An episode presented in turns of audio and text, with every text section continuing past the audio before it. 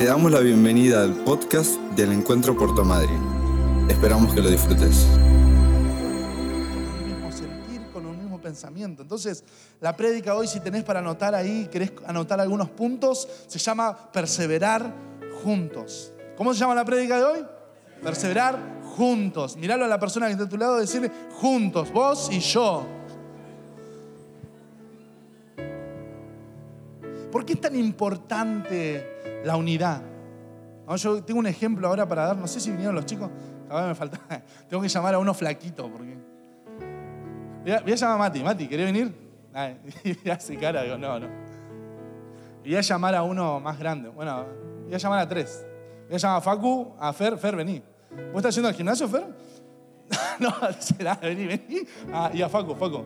Y vos también, vos. Vení, vení. Quiero mostrarte este ejemplo. Ponete en guardia, así como que me vas a atacar. No, no tanto, no, pará. No, soy re violento. Mirá cómo es la vida cristiana. Ah, bueno, ahí tengo uno más. Aguántenme ustedes, ya van a entrar en escena. Mirá, vení, vení adelante, Mate. Este ejemplo dábamos eh, el otro día con los jóvenes. La vida cristiana muchas veces, ¿no? En el mundo cristiano está diseñada para vivirlo en familia. Pero a veces uno se acostumbra a vivirla sola, ¿o no? ¿Cuántos, ¿Cuántos creen eso? ¿Le gusta venir a la iglesia? No me hablen mucho a mí, ¿eh? Yo me vengo y me voy menos 10 cuando está, por, está subiendo los músicos. No, bueno, acá no suben los músicos, pero eh, cuando ya Cintia cambió un poco el piano, listo, ya es el momento de irme, ¿no? ¿Cuánto le han pasado eso? No, acá no pasa. Bien. Entonces, yo le daba este ejemplo a los jóvenes. Es muy fácil mover a alguien cuando está solo. Ponete en guardia, Mati. No me pegues, por favor. Ah, me da lo fácil que es. ¿Cuánto pesaba Matías? 70. Yo peso 140 más menos, así que imagínate. Ahora, abrácense los, cuatro juntos ahí. Bueno, agarrarlo bien por el fútbol, lo voy a mover. ¡Ah! ok, lo voy a intentar mover. No hagan tanta fuerza, chicos, porque quiero seguir predicando.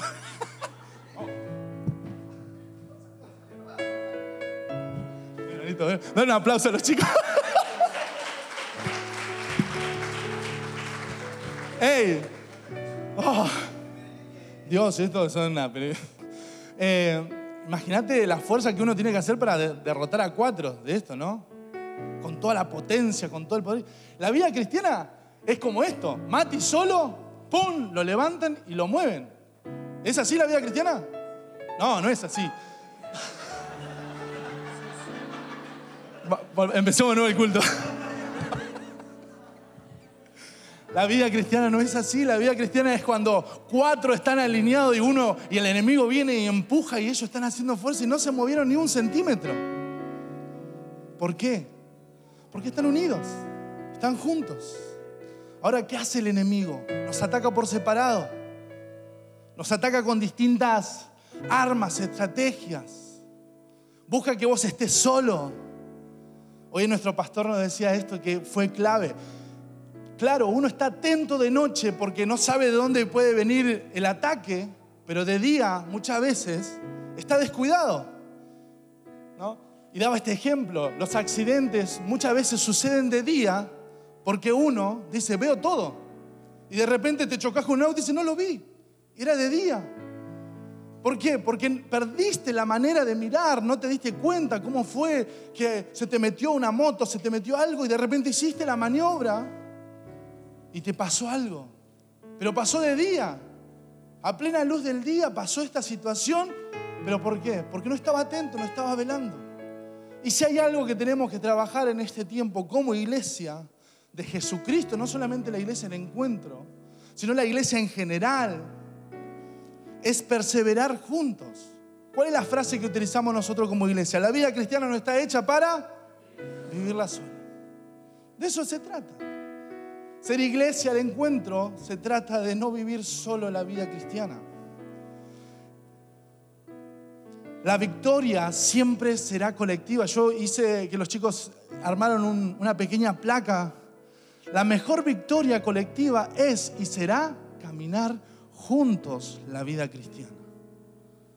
No son mis victorias propias, mis logros personales, sino es la victoria colectiva de todos. Es por eso que nuestro pastor siempre nos enseña esto. Vas a ir a un lugar a predicar, no vas vos solo, va a la iglesia. Vas a hacer tal tarea, vas a ir al hospital a hacer una, una visita, no vas solo, vas con la iglesia. La familia de Cristo está orando y perseverando por tu vida. Y es así como uno tiene que aprender a conducirse en este tiempo. Por eso que en el los grupos de edad, de matrimonio, jóvenes, adolescentes, niños, somos tan insistentes de que siempre que vas a hacer algo, avises. ¿no? Decirle a la persona que está a tu lado, siempre que vas a hacer algo, avises. Avisá.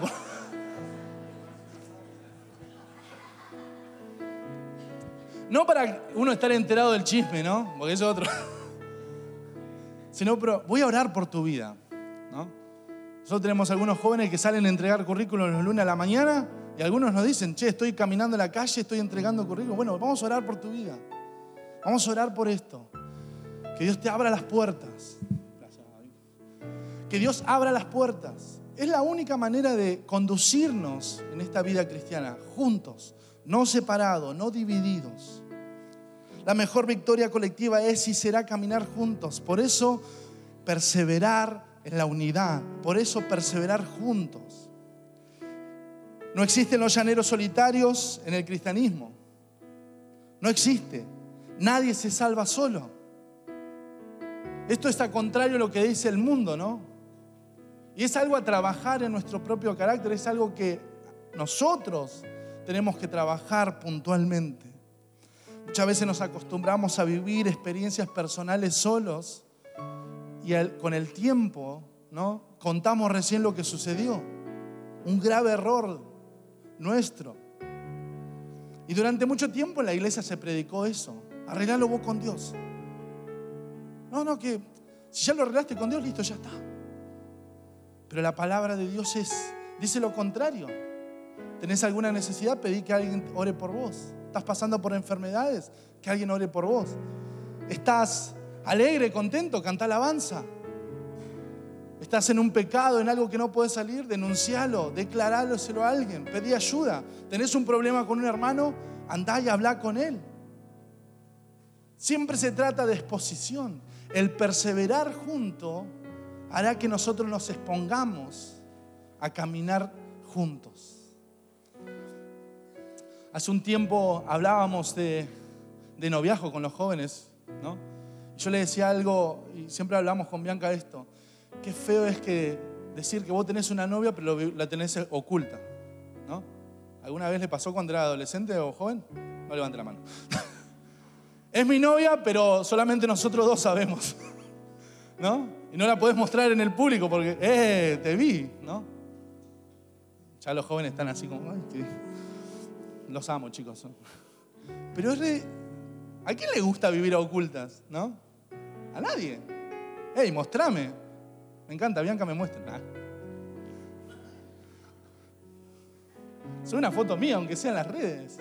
Amor, por favor. Ahora que tenemos un perrito, subimos foto de perrito. Pues lo amamos. Pero qué, qué increíble que es a veces. Querés estar en pareja, querés vivir junto con alguien, lo amás tanto, pero lo mantenés ocultas. ¡Ey! Eso no es amor, porque el amor se demuestra. Y la vida cristiana es igual. ¿Cuántos saben eh, acá o donde trabajas que sos cristiano y que vas a esta iglesia? ¿Saben todos? A veces es difícil, ¿eh? No voy a decir nada porque capaz que me ven por ahí. Ayer estábamos haciendo adoración pública y yo me crucé con un montón de gente y algunos me saludaban así. Uy, me olvidé de decirte que era cristiana.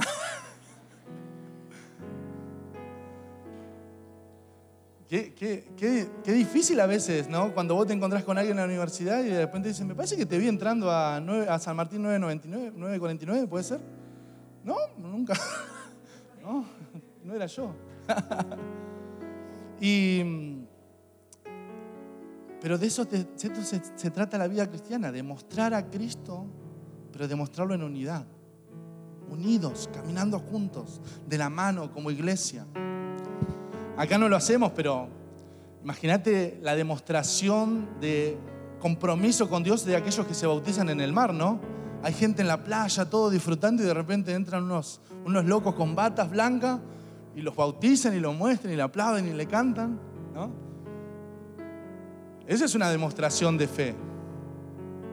Y en este tiempo quiero hablarte de esto, de perseverar juntos. Y hay una oración. Yo no sé si la leíste, pero es la oración de Jesús por sus discípulos. Es la oración creo que más importante que uno puede llegar a leer porque es el corazón de Jesús hablando a su Padre por sus discípulos que van a quedar en la tierra. Es como el saludo final. ¿no? Entonces, quiero que hablas tu Biblia ahí en Juan capítulo 17, versículo 21 al 23. Yo tengo la traducción en lenguaje actual, así que seguramente va a estar acá. Pero escucha lo que dice esta versión. Juan capítulo 17, versículo 21. Hago tiempo para que los busques en tu Biblia, en tu aplicación. Como dice nuestro pastor, tenés que traer tu Biblia de mano. Juan capítulo 17, versículo 21. Dice lo siguiente. Te pido que se mantengan unidos entre ellos y que así como tú y yo estamos unidos, también ellos se mantengan unidos a nosotros. Así la gente de este mundo creerá que tú me enviaste. Yo les he dado a mis seguidores el mismo poder que tú me diste, con el propósito de que se mantengan unidos. Para eso deberían permanecer unidos a mí, como yo estoy unido a ti. Así la unidad entre ellos será perfecta. ¿Cómo será la unidad entre nosotros? Perfecta. Y los de este mundo entenderán que tú me enviaste y que los amas tanto, perdón, amas tanto como me amas tú. Y este, esta oración que hace Jesucristo acá es por sus discípulos, porque Él se está yendo, ¿no? está anunciando eh, las últimas obras que va a hacer aquí en la tierra, se está por ir y se están quedando sus discípulos. Imagínate, pasaron tres años, sus discípulos acostumbrados a ver el milagro de Jesús, las sanidades de Jesús, la obra de Jesucristo aquí en la tierra, pero ya ahora con los, los modelos finales, las partes finales de la historia. Entonces Jesús hace esta oración, que me imagino que puede ser la oración de cualquiera de nosotros que podemos llegar a hacer en, en algún momento, por nuestros familiares. Señor, lo que me diste, por nuestros amigos, lo que has entregado a mi vida, quiero que se lo des, se, lo puedan experimentar ellos y se lo queden. Yo hoy pensaba en algunas salutaciones que hace Pablo en sus cartas, eh, Pedro en sus cartas, que al final de todo dice, Dios, gracia y paz a vosotros, los bendigo, sigan así con la tarea. Y me encantan esas salutaciones porque es, es el final de todo. Pablo quizás viene dándole duro y de repente dice, bueno, me voy. Con esto le dejo esto nada más. Ámense ustedes. Qué corazón de Jesús al dejar este mensaje. ¿Y cuál es el mensaje? La unidad, el caminar juntos. Jesús le dice, Señor, Padre, somos, vos y yo somos uno, pero quiero que ellos experimenten esta unidad. Que conmigo han experimentado en este tiempo, pero deberán permanecer ellos unidos a nosotros para que realmente Dios aquí en la tierra cumpla su plan. Entonces funciona de esta manera. Jesucristo está unido al Padre, ellos son uno, y nosotros como discípulos, hoy tenemos que estar unidos a Jesús, al Padre, al Espíritu Santo. ¿Para qué? Para ser unos. Vivir la vida juntos. Pero ¿qué te dice el enemigo? No, no, no, haz la tuya, por tu cuenta. Anda a la iglesia, pero no te involucres mucho. No te metas muchos en esos temas. No sea cosa que te llamen a servir, que te llamen a hacer algo y tenga que demandar y entregar más tiempo de lo que le estás entregando a la, a la congregación. Hoy a la mañana cuando el pastor decía cuánto tiempo estoy utilizando mi celular y en un momento da una cifra, yo digo, ay, después voy a ver mi, mi bienestar digital que tiene cada uno de sus celulares, ¿no? Y te sorprende las aplicaciones, ¿dónde está? La Biblia, yo, todo el tiempo. una hora cuarenta en Instagram, de todo el día. No sé si la pudiste revisar, pero a mí me inquietó. Imagínate, una hora cuarenta del día, todos los días le, estás le estoy entregando a una aplicación. Y otras aplicaciones, 30 minutos, 25 minutos del día. Y es ahí cuando uno se pone a pensar cuánto tiempo le estoy dedicando a otra cosa cuánto tiempo le estoy dedicando a Dios. ¿Realmente estaré unido a Jesucristo? ¿Será un llamado de atención esto de perseverar juntos? Porque lo que estamos aprendiendo en este tiempo es, si yo estoy unido a Jesucristo, estoy parado en el lugar correcto, estoy velando, estoy siendo una atalaya y por mi lado el enemigo no entra. ¿No? Y si mi amigo, mi compañero que viene a la iglesia, o mi, mi esposa, mi esposo, o mis familiares que vienen a la iglesia están velando, el enemigo no nos puede levantar como acabo de levantar a Mati y no nos puede destruir. Ahora sí, yo estoy pasando una hora cuarenta en Instagram. Una hora cuarenta ustedes están quizás sin protección porque yo no estoy haciendo la tarea correcta. ¿Se entiende? Imagínate si cada uno de nosotros revisáramos nuestro celular, cuántas horas le dedicamos a nuestro celular, cuántas horas estaríamos descubiertos como hermanos. Y el enemigo haciendo dulce de nosotros, entrando por todos lados, entrando con pensamientos, con actitudes, porque no estamos parados defendiendo nuestra posición, no somos esos atalayas, no estamos anunciando que el enemigo viene, nadie se está poniendo en guardia. Entonces es un llamado de atención para la iglesia. La unidad se trata de estar velando, atento a lo que sucede. Jesucristo pone el eje en la unidad. El estar en Cristo nos hace amar sobre todas las cosas a nuestros hermanos en la fe. ¿Qué te hace amar Jesucristo sobre todas las cosas? A tus hermanos. Entonces yo velo por mis hermanos en la fe, en la oración. Jesús ora por sus discípulos, que ellos se mantengan unidos, ora por sus hermanos, que ellos se mantengan unidos. ¿Para qué? Para que el mundo crea. O sea que la unidad entre nosotros hará que Puerto Madryn crea que Jesucristo existe. Pero muchas veces el enemigo ha hecho otra tarea. Entonces, seguramente has escuchado esta frase. No, no voy a la iglesia porque están todos peleados. ¿Alguna vez te, dijeron eso? Ah, sí, es lo mismo que estar en... No, pero en mi iglesia no es así. Jesús pone el eje en la unidad que tiene con el Padre y esto respalda su ministerio. Él dice, yo tengo una unidad con vos, un mismo pensamiento, un mismo sentir, ¿no? y esto hace que los discípulos crean que yo te conozco.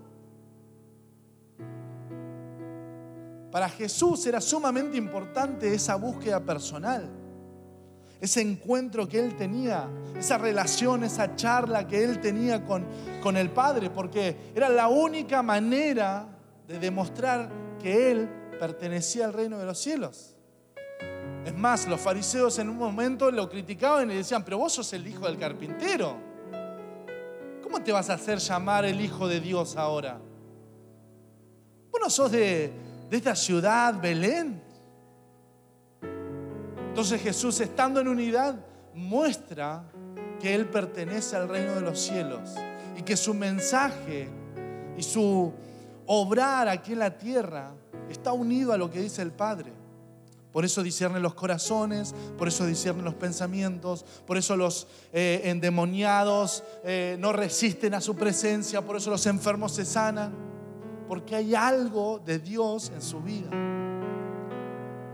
Tenemos dones, tenemos capacidad, pero la mayor demostración de poder es la unidad. Jesús nos dice en este versículo que la mayor demostración de poder para que el mundo crea no son los dones, los talentos, ni las señales, sino la unidad del cuerpo de Cristo. La unidad se manifiesta, no solo se dice. La unidad es desarrollar un amor genuino por la casa de Dios, por lo que tiene que ver con la iglesia. Vuelvo a repetirte esta frase que comenzamos diciendo. la mejor victoria colectiva es y será caminar juntos la vida cristiana. ¿Cuál es la mayor victoria colectiva? Caminar juntos. Ahora sí, mirarle a la persona que te tu lado otra vez y decirle, yo quiero caminar junto a vos.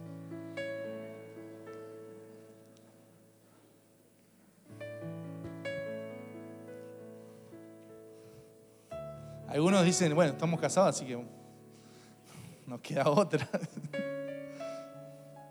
que el Señor lleve sus corazones a amar como Dios ama y a perseverar como Cristo perseveró, es el lema nuestro. Alguien que tiene a Cristo muestra la unidad, lleva a otros a experimentar el caminar juntos, el velar por la unidad, el trabajar como atalaya, cubriendo a sus hermanos. Alguien que tiene a Cristo camina junto con el que tiene a Cristo. Amén. Señales de los que andan juntos, y esto es para anotar. ¿Cómo sabes que alguien está en el mismo idioma que vos, está hablando lo mismo? Porque tienen las mismas charlas, la misma conducta, la misma forma de manejarse. ¿Cuál es una señal de saber que estamos unidos? Porque estamos hablando lo mismo. Vuelvo a decirte lo, que decíamos recién. Jesucristo es el mismo ayer y hoy por los siglos de los siglos. Él no cambia, pero lo que cambia es su revelación. O sea que todo el tiempo Él está hablando a nuestro corazón y todo el tiempo Él está trayendo versículos a nuestra vida. Esta semana hablábamos con unas personas y le digo, este es el versículo que Dios me habló. No puedo creer, es el mismo que me habló en esta semana Dios. Y le vino otra persona y dice, y es lo mismo que yo estaba pensando. Entonces estamos hablando lo mismo. ¿Por qué? Porque andamos juntos. Ahora, pensá esto, en tu círculo íntimo de amigos cristianos, de esta iglesia, de nuestra iglesia. No te pido que vayamos a todas las iglesias, te estoy preguntando a vos. ¿Están hablando el mismo lenguaje? ¿Están hablando de velar, de perseverar? Esta palabra tan conocida, atalaya, ¿no? No lo, no, puedes meter en ninguna oración. No es que vas a comprar pan y se oh, viene como una atalaya. Es típico del cristiano, ¿no? Pero están hablando de lo mismo. No es que vos te, te levantaste la mañana y dijiste, estuve toda la noche velando. No, no, no pude dormir anoche. Ahora que tenemos el perrito, no nos deja dormir a la noche. Molesta todo el tiempo, hasta que lo oramos. Un reto ahí, santo. Pero yo no te digo que esté todo el tiempo, hoy estuve velando la noche, atalayando, ¿no? Toda la noche. pero hablar una misma cosa, hablar un mismo tema. Mira lo que dice Mateo 18, versículo 19. Además le digo que si dos de ustedes en la tierra se ponen de acuerdo sobre cualquier cosa que pidan, les será concedida por mi Padre que está en los cielos. Porque donde dos o tres se reúnen en mi nombre, allí estoy yo en medio de ellos. Amén. O sea que cualquier cosa que pidas, cualquier cosa. Jesucristo en esta oración o en esta expresión no está diciendo, no, no, pidan de acá para allá. No, no, cualquier cosa, pero la clave es estar juntos. Estamos batallando con unos chicos temas específicos de familiares que están pasando por situaciones, enfermedades. Estamos orando, estamos batallando, estamos hablando del mismo tema. Entonces, hablamos el mismo tema y decimos, vamos a unirnos en oración, vamos a ponernos de acuerdo. ¿Cuál es la clave de iglesia el encuentro cuando ora por necesidades? Ponernos de acuerdo. Amén. Entonces este versículo dice, porque donde dos o tres se reúnen en mi nombre, allí yo estoy. Donde estés vos, pero con dos personas que hablan lo mismo, que charlan lo mismo, que tienen la misma conversación, que experimentan el mismo Dios, es ahí donde el poder de Dios se hace visible y la mayor victoria comienza a tener frutos. La victoria colectiva está pasando. Dios está obrando porque hay dos o tres puestos de acuerdo. Esa es una señal clave. Hablar un mismo lenguaje, un mismo idioma. El puesto de acuerdo es la base que Jesús pone para que las oraciones sean certeras. ¿No te ha pasado alguna vez que estás orando pero sentís que no es certera tu oración? Llama a alguien y decirle, ¿por qué no me ayudas a orar? ¿Por qué no me acompañas en esta oración? Es, un, es algo clave, algo sencillo para hacer, pero es importantísimo porque la Biblia pone como base y condición el estar juntos. Otro, otro punto, viven pendiente de sus amigos. ¿Cuál es una señal de aquellos que están perseverando juntos? Viven pendiente de sus amigos. Cuando yo predicaba esta parte con los jóvenes, le recordaba la historia de Lázaro. Jesús escucha la noticia de que su, su hermano, amigo Lázaro está en problemas, está en una situación física. Él está haciendo una tarea en otra ciudad y una tras otra llegan las novedades y no son buenas las novedades. Hasta el punto de que cuando Jesús está de camino a la tumba, a la tumba Lázaro muere. Y es ahí donde nosotros leemos en Juan capítulo 11, versículo 33 al 35, que Jesús lloró. Él no estaba haciendo una tarea errada porque estaba haciendo una tarea eh, en otra ciudad, estaba haciendo la obra de Dios, el plan de Dios, pero cuando sucede y se desencadena la muerte de Lázaro, Jesús va de camino a la tumba y sus lágrimas, al ver cómo otras personas también estaban entristecidas, sus, lágrimas no tardan en caer. Es una persona que está atenta a las necesidades de sus amigos. Yo tenía varios versículos para anotarte, pero amo esta historia de que Jesús, haciendo la obra del Padre, que el Padre le había pedido, cuando va a ver a su amigo Lázaro y se entera a mitad de camino que su, amigo Lázaro había muerto, su única actitud es la que todos tenemos, de llorar. Entonces, alguien que está pendiente de su amigo no es el que está todo el día mandándote mensaje, te manda meme, te manda chiste. No, no, no, no. Alguien que está en el mismo espíritu con vos, unido, a pesar de las distancias. Yo siempre cuento la historia de que yo tengo un amigo que cuando le escribo parece que nunca dejamos de charlar. Y pasan meses a veces de hablar y le, y le mando un mensaje y le digo, quizás arranco con un chiste, hey, te vi en tal foto, ¿qué onda? ¿Qué haces? Y no es presentarme otra vez y hola, ¿cómo estás? Soy Jorge, ¿te acordás? Soy tu amigo, hace tiempo que estamos teniendo una relación de amistad, más de 20 años. No, no, porque tengo una relación con él. Y cuando veo que hay una situación o me entero algo, le escribo, amigo, estoy orando por tu vida. Bendigo esto. Me enteré esto, qué bueno lo que te pasó. Y a veces pasan tres o cuatro días hasta que me contesta y me dice, uy, chabón, me recolgué. Ya sé, me di cuenta. Estás muy pendiente de mí. Pero Jesús en esta actitud, me encanta esta, esta, parte de la historia. Jesús sabe que Él puede ir a orar a la tumba, le va a declarar, Lázaro, levántate, y Lázaro va a salir. Él ya sabe esa parte de la historia, pero cuando se entera que su amigo, cuando te enteras alguna situación de tu amigo, es de ponerte a llorar y a clamar a Dios o, bueno, ya va a pasar. ¿Cuál es tu actitud? ¿Cuál es tu actitud con respecto a estas situaciones? Señales de los que andan juntos, los que perseveran juntos. Hablan un mismo lenguaje, se ponen de acuerdo, viven pendiente de sus amigos en la fe, de las necesidades, de las situaciones. Yo colocaba como una frase para mostrar el corazón de Jesús.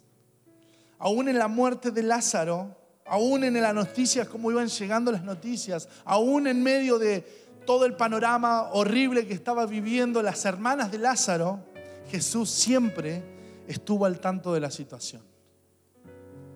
Un amigo, alguien que persevera junto con vos, siempre está al tanto de la situación.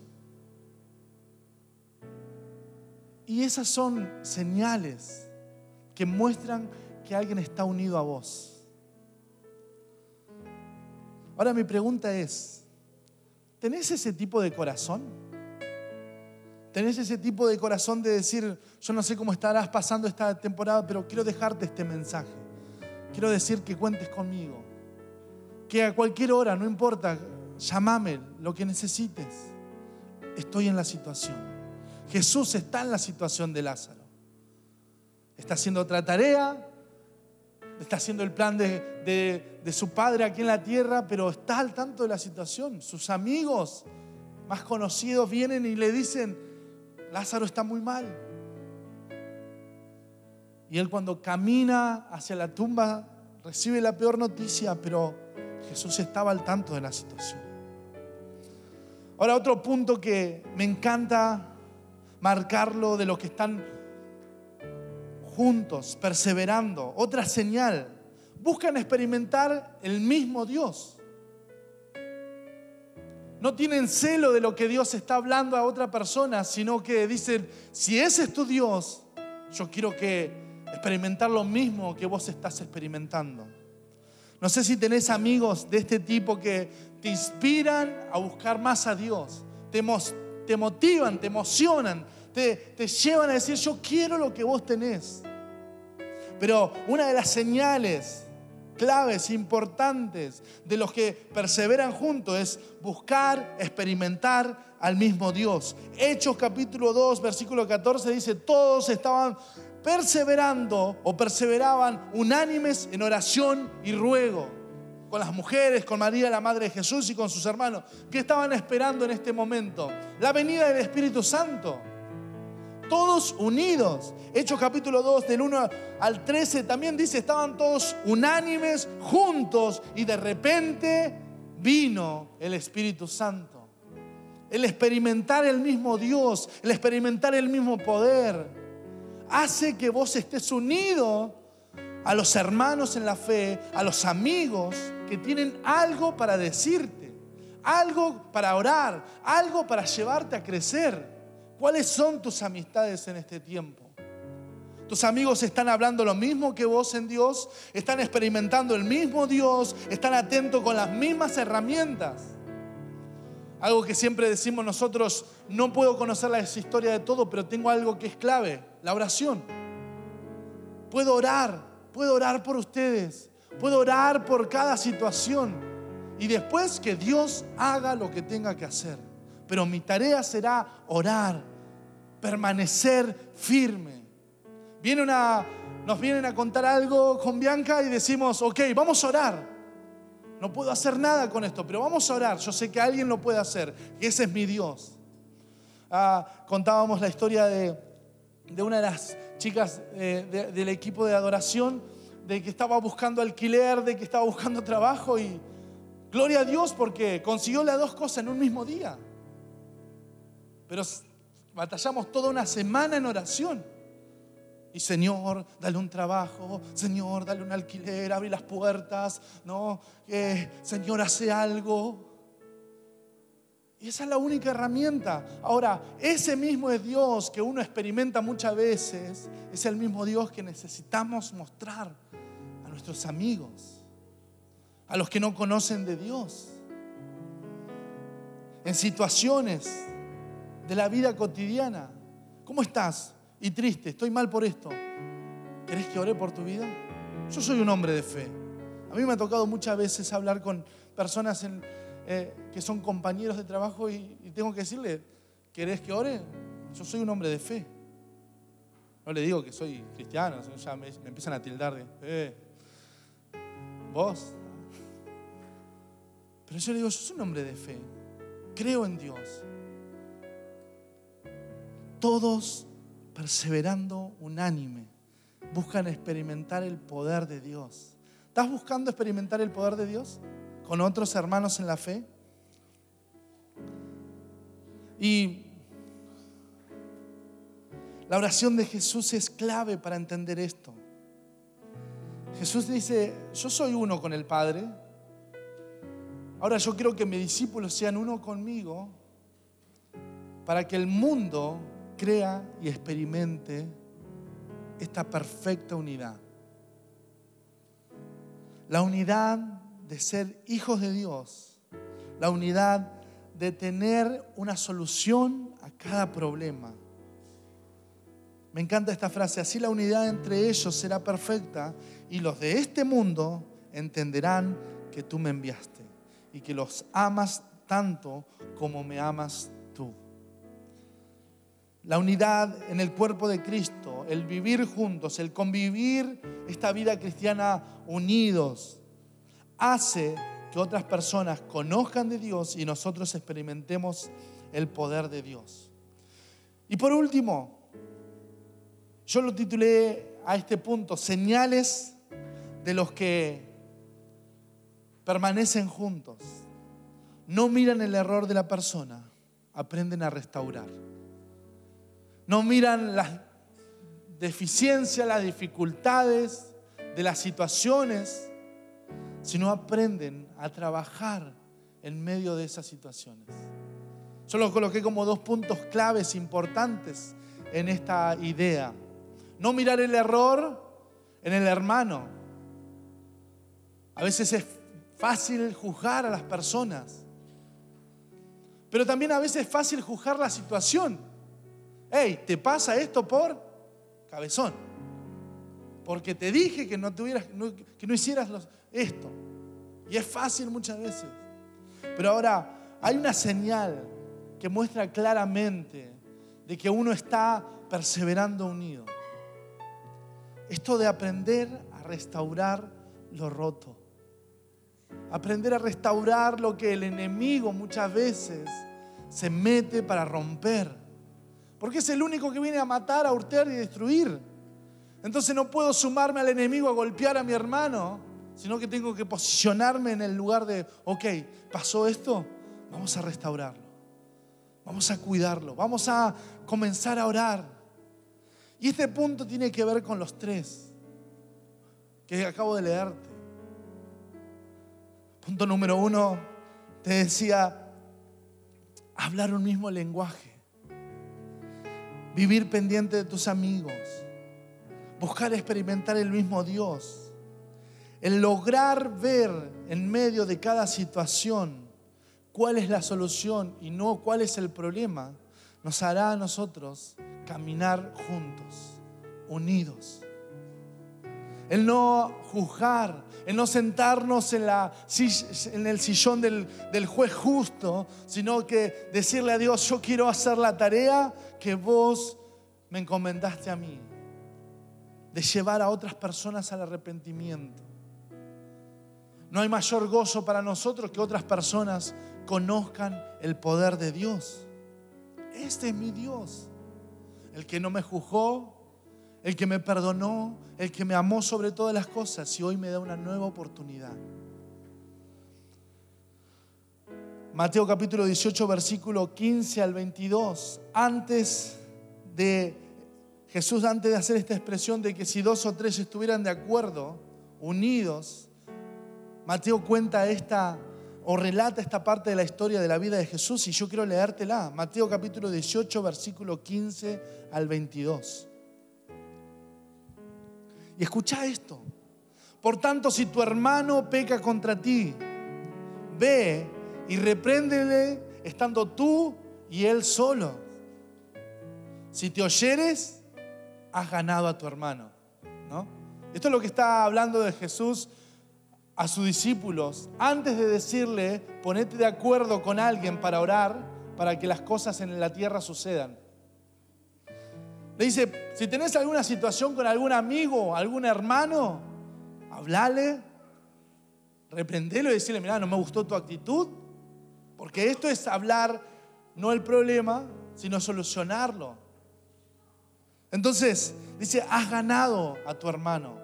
Mas si no te oyere, toma a uno contigo, a uno o dos, para que en boca de dos o tres testigos conteste toda palabra.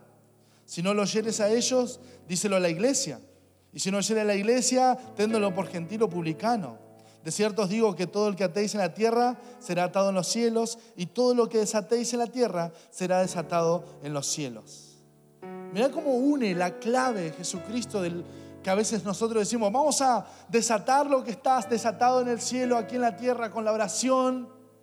Jesucristo lo une con las relaciones interpersonales. No podés estar de acuerdo con nadie si no solucionaste los problemas que primero nos trae muchas situaciones difíciles a nuestra vida. Es difícil orar con alguien que no le querés agarrar la mano. Hace unos tres o cuatro, no, dos meses creo que estuvimos en una de las reuniones de varones, todo con varias iglesias juntas, y me encantó la actitud del pastor que estaba predicando. Dice, vengo a predicar, dice, pero quiero contarles que anoche me peleé con mi esposa, dice. y arrancó así la predica. bueno, gloria a Dios. ¿Qué crees que Dios? Y fue muy gracioso porque su corazón, ¿no? Abrió su corazón así. Anoche me peleé con mi esposa. Pero él da el ejemplo de esto y dice, yo hoy a la mañana me levanté, dice, anoche estábamos peleados, me levanté a la mañana y la ropa que yo tenía que traer para el evento estaba planchadita, acomodada, porque mi esposa se había levantado temprano, me había preparado el desayuno y la ropa, todo para que yo saliera. Entonces la miré, dijo él, y le dije, pero estábamos enojados. Sí, dice, pero yo no puedo renegar de mi asignación con tu vida. Yo prometí cuidarte y acompañarte en todas las situaciones.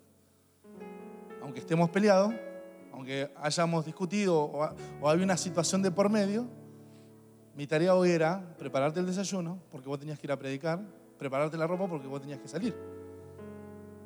Y cuando cuenta esto el pastor fue, gloria a Dios por las esposas. Él dice, nuestra asignación no cambia por el estado de ánimo nuestro o por las dificultades. Claro, tengo que solucionar mi problema en casa, solucionar mi problema con mi hermano, con mi esposa, con mi familia, con mi esposo. Pero hay algo que no va a cambiar, nuestra asignación. ¿Cuántos están recibiendo esto? ¿Cuántos están entendiendo esto? Yo puedo tener dificultades, situaciones con otras personas, pero hay algo que no va a cambiar. Mi asignación de atalaya, perseverar por vos, orar por vos y que vos ores por mí. Entonces, todo lo que se desata en el cielo se ata en la tierra. ¿Por qué? Porque estamos unidos. Porque ya no hay dificultades en medio. Y escúchalo cómo, cómo sigue el versículo. Versículo 19 dice, otra vez os digo que si dos de vosotros se pusieren de acuerdo en la tierra acerca de cualquier cosa que pidieren, les será hecho por mí, por mi Padre que está en los cielos. Porque donde están dos o tres congregados en mi nombre, así estoy yo en medio de ellos.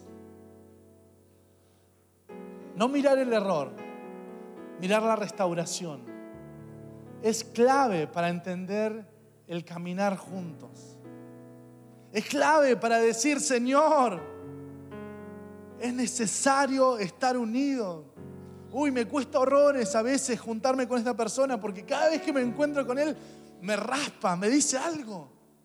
¿Cuánto tienen esos hermanos lijas, no? ¿Cómo estás? Bien, pero... Pero qué bueno tener esos hermanos en la fe. Yo le decía a, los grupos de jóvenes, qué bueno ese, ese compañero, ese amigo de la iglesia que te escribe y te pregunta, ¿cómo estás? Bien. ¿Y con Dios? Te mata. ¿No? ¿Y oraste hoy? ¿Leíste la Biblia? ¿Cuántos quieren tener esos tipos de amigos que te incitan a buscar a Dios? ¿Hiciste el discipulado? Ay, cuando Laura me pregunta, ¿hiciste el discipulado? gracias. Siempre cuento, siempre cuento, tengo acá justo los tengo a los tres. Pero cuando tengo una situación matrimonial, ah, cuando estamos quizás iniciando algún proyecto, algo con Viano, no sé, estamos yendo a predicar a algún lado, me encanta cuando Horacio me manda un mensaje, ¿y cómo estás? ¿Cómo vas? cuando estábamos con la casa. Siempre lo cuento esto. Eso es tener amigos que te guíen, que te acompañan. teníamos una situación que no podíamos solucionar y estábamos tres semanas, creo que estuvimos un mes, no encontrándole una solución y, Horacio me preguntaba, ¿y cómo vas con eso? No sé, Horacio. yo, estaba, yo estaba quebradísimo. ¿Te acordás?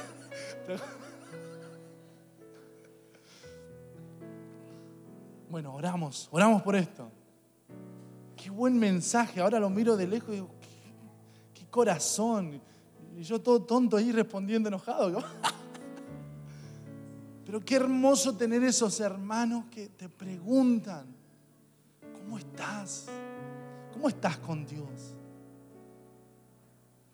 Y tenés que decirle la verdad, no estoy bien, me pasa esto. Pero de eso se trata caminar juntos. Jesús está haciendo esa oración por sus discípulos. No porque que era la mejor oración que podía hacer, sino es la oración necesaria para el momento. Porque las horas que vienen serán difíciles. Para Jesús las horas son difíciles porque Él tendrá que ir a la cruz, sus discípulos se quedarán solos, Pedro lo negará, Judas lo traicionará. O sea, son horas difíciles, pero su oración es, Señor, la unidad en medio de toda circunstancia. Y hoy yo quiero decirte esto, no toda la situación en el mundo está bien, pero hoy la unidad de Jesucristo venga otra vez a nuestras vidas. Porque Él nos está enseñando a amar lo que Él ama y a perseverar como Él persevera. Amén. De eso se está tratando lo que estamos hablando hoy. De caminar en los pasos de Jesucristo. Jesús en, Juan capítulo 17, versículo 24, para cerrar su mensaje, cerrar su oración, dice lo siguiente, Padre, aquellos que me has dado, quiero que donde yo estoy, también ellos estén conmigo, para que vean mi gloria que me has dado, porque me has amado desde antes de la fundación del mundo. Padre justo, el mundo no te ha conocido, pero yo te he conocido. Y estos han conocido que tú me enviaste. ¿Quiénes son estos? Sus discípulos. Y le has dado a conocer tu nombre y lo daré a conocer aún para que el amor con que me has amado esté en ellos y yo en ellos. Su oración final de Jesús, los últimos párrafos es, Señor, donde yo esté, donde un día me ponga sentado a la diestra, en el lugar que me corresponde en el cielo, dice Jesús, quiero que ellos estén conmigo. Hey, ese es un corazón de amigo lo que yo vivo en Dios, lo que yo estoy experimentando en Dios, quiero que vos también lo experimentes. Eso es lo que le está diciendo Jesucristo a sus discípulos. Cuando pasen todas las cosas, cuando el mundo se derrumbe, cuando se caigan las economías, cuando la situación social sea muy fuerte, Jesús está diciendo, quiero que experimenten la paz que sobrepasa todo entendimiento. Quiero que experimenten el mismo poder que me, que me levantó a mí de entre los muertos. La oración de Jesús es para su discípulo en ese momento, pero para ahora nosotros es la oración también esta. Por eso se trata de perseverar junto a Cristo. Padre justo, el mundo no te conoce, pero los que están conmigo te conocen, dice Jesús. Y le he dado a conocer tu nombre. Y ellos te van a conocer a vos y se van a unir a vos. O sea, lo que estamos haciendo en esta casa hoy es unirnos más a Jesucristo, a experimentar más su poder, a llenarnos más de lo que Él es para nuestra vida. Por eso cuando comenzamos te decíamos experimentar a Cristo, que es el nombre sobre todo nombre. Es la mejor expresión que nosotros podemos decir. Solamente decir Jesús entra en mi vida, porque si Él viene, ya mi vida no será la misma. Jesús en sus últimas oraciones, sus últimos párrafos, declara, para que el amor con que me has amado esté en ellos y yo con ellos. Esto es una historia de amor. Es una historia de relaciones interpersonales. Y si no nos amamos entre nosotros, no estamos teniendo a Cristo en nosotros. ¿Cómo se demuestra que somos cristianos? Porque mostramos a Cristo. ¿Y cómo se demuestra que estoy mostrando a Cristo? Estoy hablando el mismo lenguaje, estoy experimentando al mismo Dios, estoy dejando de ver los errores, aprendiendo a restaurar. Estoy pendiente de mis hermanos en la fe. Suben un pedido de oración en el grupo de la iglesia y oro por vos. Oro por tu petición, oro por lo que te aqueja. Esta es esta temporada de perseverar juntos. Nadie se salva solo. Esta es la temporada donde los hijos de Dios resplandecerán como aurora. Mostrarán de qué están hechos. Demostraremos de qué estamos hechos. La oración de Jesús es prepararlo para lo que viene. La oración de Jesús para hoy, nosotros, es prepararnos para lo que viene. La iglesia unida.